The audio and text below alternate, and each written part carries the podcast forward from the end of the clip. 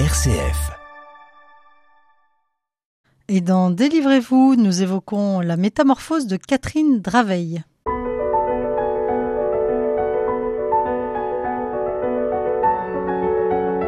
Délivrez-vous. Laetitia de Traversée. Après avoir passé 40 ans de sa vie cloîtrée dans un monastère, Catherine Draveil fait le choix de renoncer à sa vocation pour sortir de l'emprise psychologique d'une supérieure. Bonjour Catherine et merci d'être avec nous. Bonjour Laetitia. Alors ce chemin euh, de foi et de croix, j'aurais envie de dire, vous en parlez dans un ouvrage intitulé Métamorphose. Euh, la vie m'appelle, publié aux éditions Favre. Qu'est-ce qui vous a donné envie d'écrire votre histoire? Mon histoire, je n'ai pas eu envie de l'écrire au départ. J'ai écrit j'ai écrit dès le départ beaucoup de mails de, que j'imprimais, et puis pour moi aussi. Et j'ai appris après que c'était vraiment un début de thérapie. Et je parlais, je racontais mon histoire à ceux qui m'accompagnaient, les, mes cousines dont je parle dans mon livre, et à des amis. Et c'est eux qui un jour m'ont dit, mais Catherine, au bout de quelques années, quand ils ont vu comment je, j'arrivais à m'en sortir, je prenais ce chemin de, de résilience, m'ont dit, mais Catherine, il faudrait que tu publies quelque chose parce que vraiment ça peut parler à d'autres personnes. J'ai énormément hésité. Et puis finalement, ben voilà, le livre est né et il est parti. Alors, on va euh, évidemment repartir dans les origines de votre vocation religieuse. Comment est-ce que vous avez eu cet appel? Alors je appelle, vocation, tout ça, ce sont des mots que maintenant je n'emploie plus. Je ne sais pas comment ça m'est venu, mais je sais que le choix en tous les cas de la vie cloîtrée ne me correspondait pas du tout. Et j'ai eu une petite voix depuis depuis que je suis toute, toute, petite, une petite voix qui me disait que je serais religieuse. Cette petite voix, moi petite, ça ça me faisait rien du tout. Enfin j'étais d'accord jusqu'à ce que j'apprenne comment un papa et une maman ont des enfants. Et là j'ai un désir de tendresse énorme qui s'est éveillé. Et donc je ne voulais plus écouter cette petite voix qui elle m'a rattrapé après quatre ans de médecine. Et c'est là où j'avais une voix qui me disait est-ce que tu continues médecine vers ta vie ou est-ce que tu rentres au monastère? Et je suis rentrée au monastère.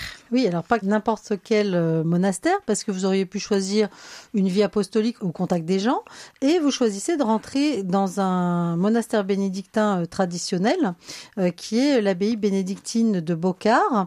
Alors pourquoi ce choix? Alors déjà tous les noms ont été changés, donc ne le cherchez pas sur sur internet, vous trouverez pas. Pourquoi ce choix? Euh, Sensibilité religieuse traditionnelle, sans aucun doute. J'ai une amie qui était rentrée l'année précédente, donc je suis allée voir là-bas et effectivement euh, c'est une vie qui me semblait me correspondre à ce moment-là. Ce qu'il faut dire surtout, c'est que comme j'avais brisé tous mes désirs les plus profonds en renonçant à mes études pour rentrer quelque part, après j'avais plus beaucoup de désirs ni d'envie, donc j'étais un peu conduite par ce qu'on me disait. Donc on me dit tu rentres dans un monastère traditionnel, très bien.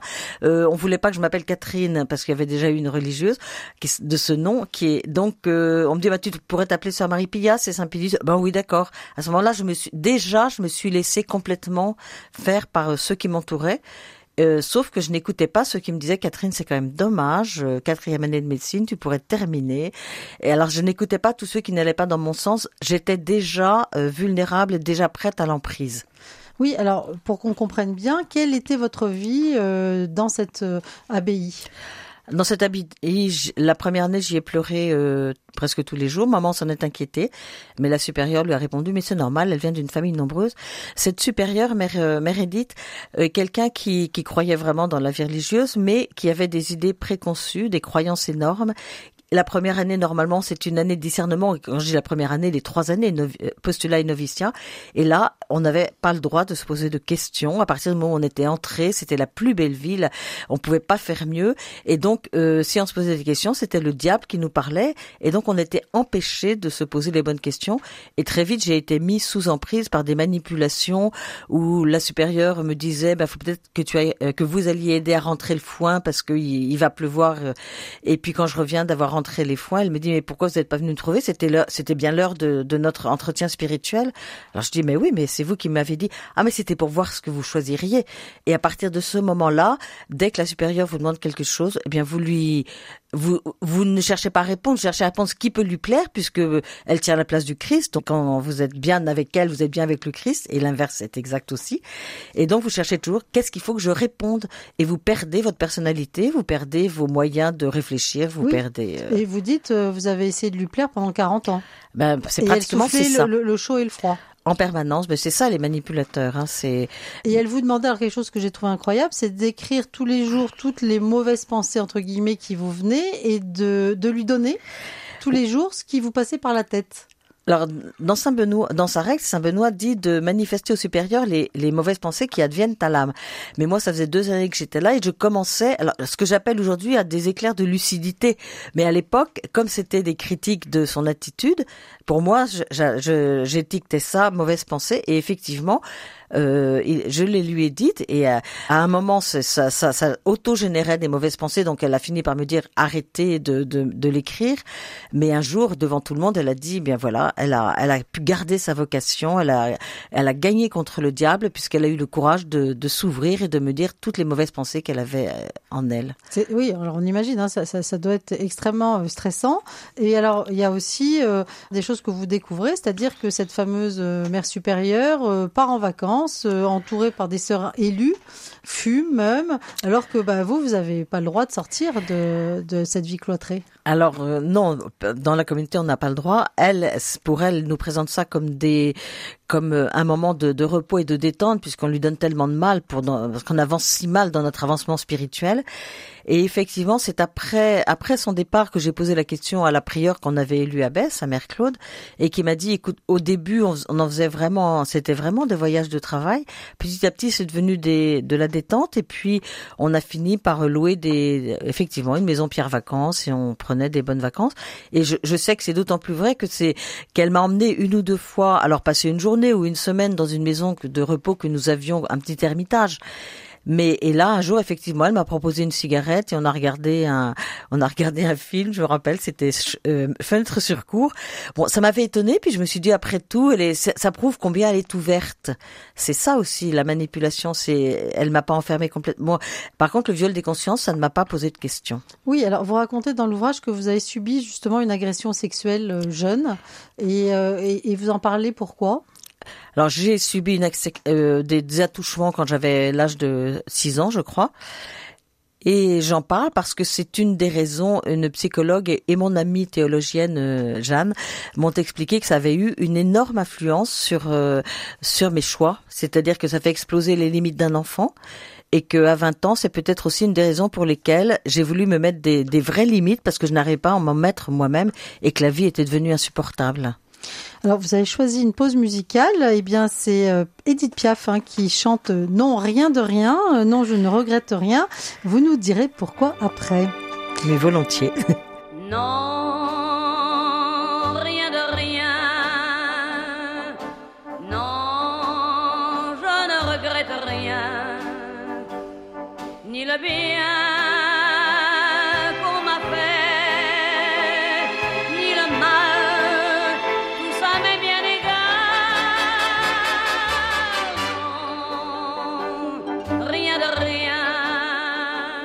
rien de rien d'Edith Piaf, alors que nous évoquons votre ouvrage, Catherine Draveil, intitulé Métamorphose, la vie m'appelle.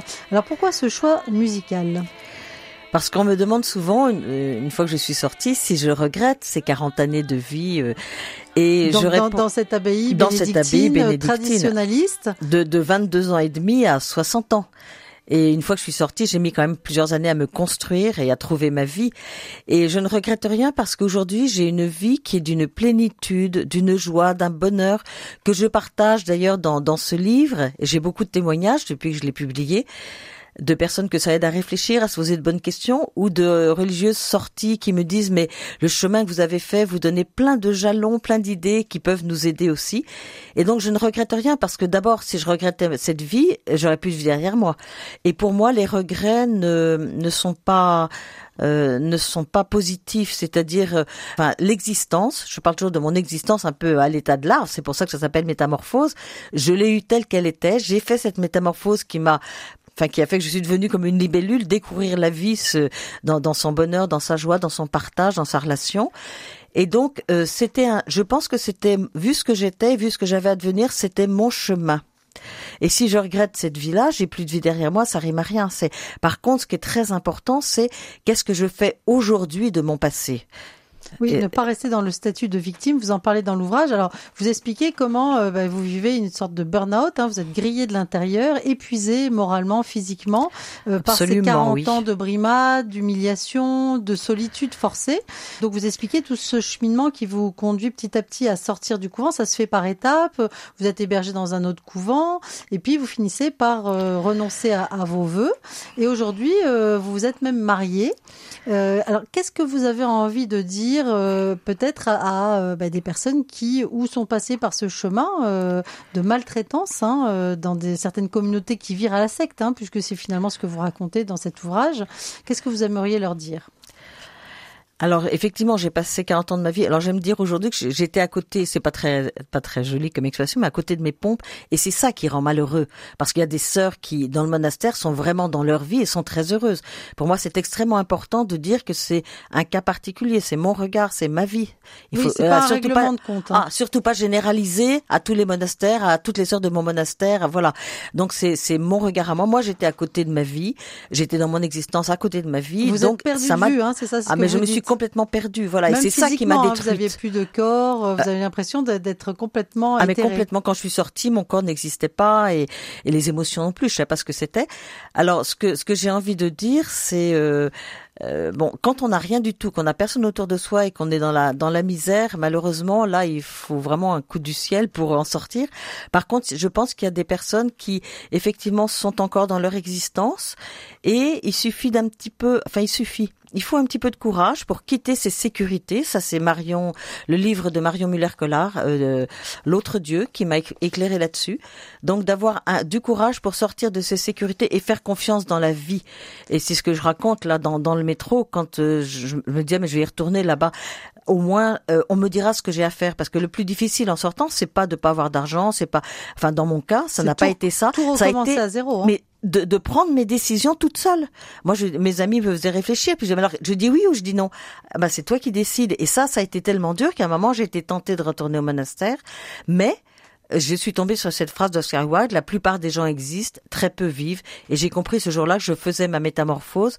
Il fallait surtout pas que j'arrête, même si c'était pas toujours facile. Oui, alors vous dites hein, à la fin de l'ouvrage, il n'est jamais trop tard pour passer de l'existence à la vie. Ce combat que j'ai engagé il y a 10 ans peut-être même 70 est selon moi le défi fondamental de la destinée humaine, sortir avec courage de l'enclos, euh, donc symbole de toutes les formes de sécurité, c'est ce que vous dites. Et vous terminez par ces mots. Euh, je berce contre mon cœur ce tout petit et son précieux secret. Il murmure à l'adulte que je suis avec une inconsciente et royale audace de ne pas me laisser annexer euh, par le monde des grandes personnes. Euh, voilà, donc vous avez l'impression d'avoir retrouvé votre âme d'enfant? Ah mais c'est pas qu'une impression, c'est ma petite fille. euh, ma petite fille est, sortie de de ce, de ce euh, bah, elle était allée se cacher quand à 4 5 6 ans euh, quand elle en pouvait plus, elle est allée se cacher. Et là, elle a commencé à sortir et d'ailleurs ma petite sœur Gaëlle un jour au téléphone, ça faisait six mois que j'étais au repos et m'a dit Catherine, mais ta petite fille est sortie mais euh, tiens bon, tu fais un vrai chemin de liberté. Et ça, c'est aujourd'hui, c'est elle qui me donne toute cette joie, c'est elle qui qui me fait entrer en relation avec les autres, c'est elle qui m'a aidé à prendre la décision d'écrire ce livre.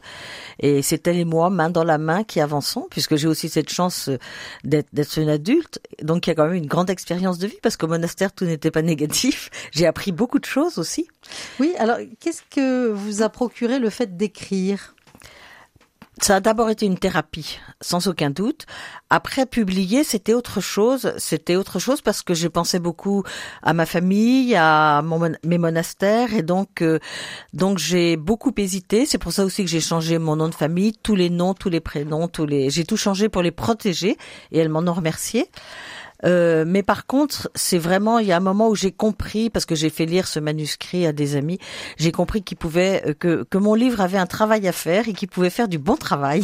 Et justement, vous avez des réactions? Ah oui, j'ai beaucoup de réactions. D'a- D'abord d'anciennes personnes sorties qui sont encore en chemin et à qui ça donne beaucoup d'espérance en disant mais on peut y arriver quand je vois ton chemin. Je sais que mon livre peut faire souffrir des personnes. Je sais que certaines personnes m'en voudront de leur souffrance, mais euh, mais à chacun son chemin. Voilà. Oui, alors hein, on, on précise bien, ça n'est pas un règlement de compte, c'est votre témoignage et euh, donc et forcément ça respecte aussi eh ben, ceux qui ont une vraie vocation euh, religieuse religieuses et qui sont heureux de l'être. Absolument. Eh bien, grand merci Catherine Draveil. On se plongea dans votre ouvrage Métamorphose, La vie m'appelle. C'est publié aux éditions Favre. Bonne route. Merci beaucoup.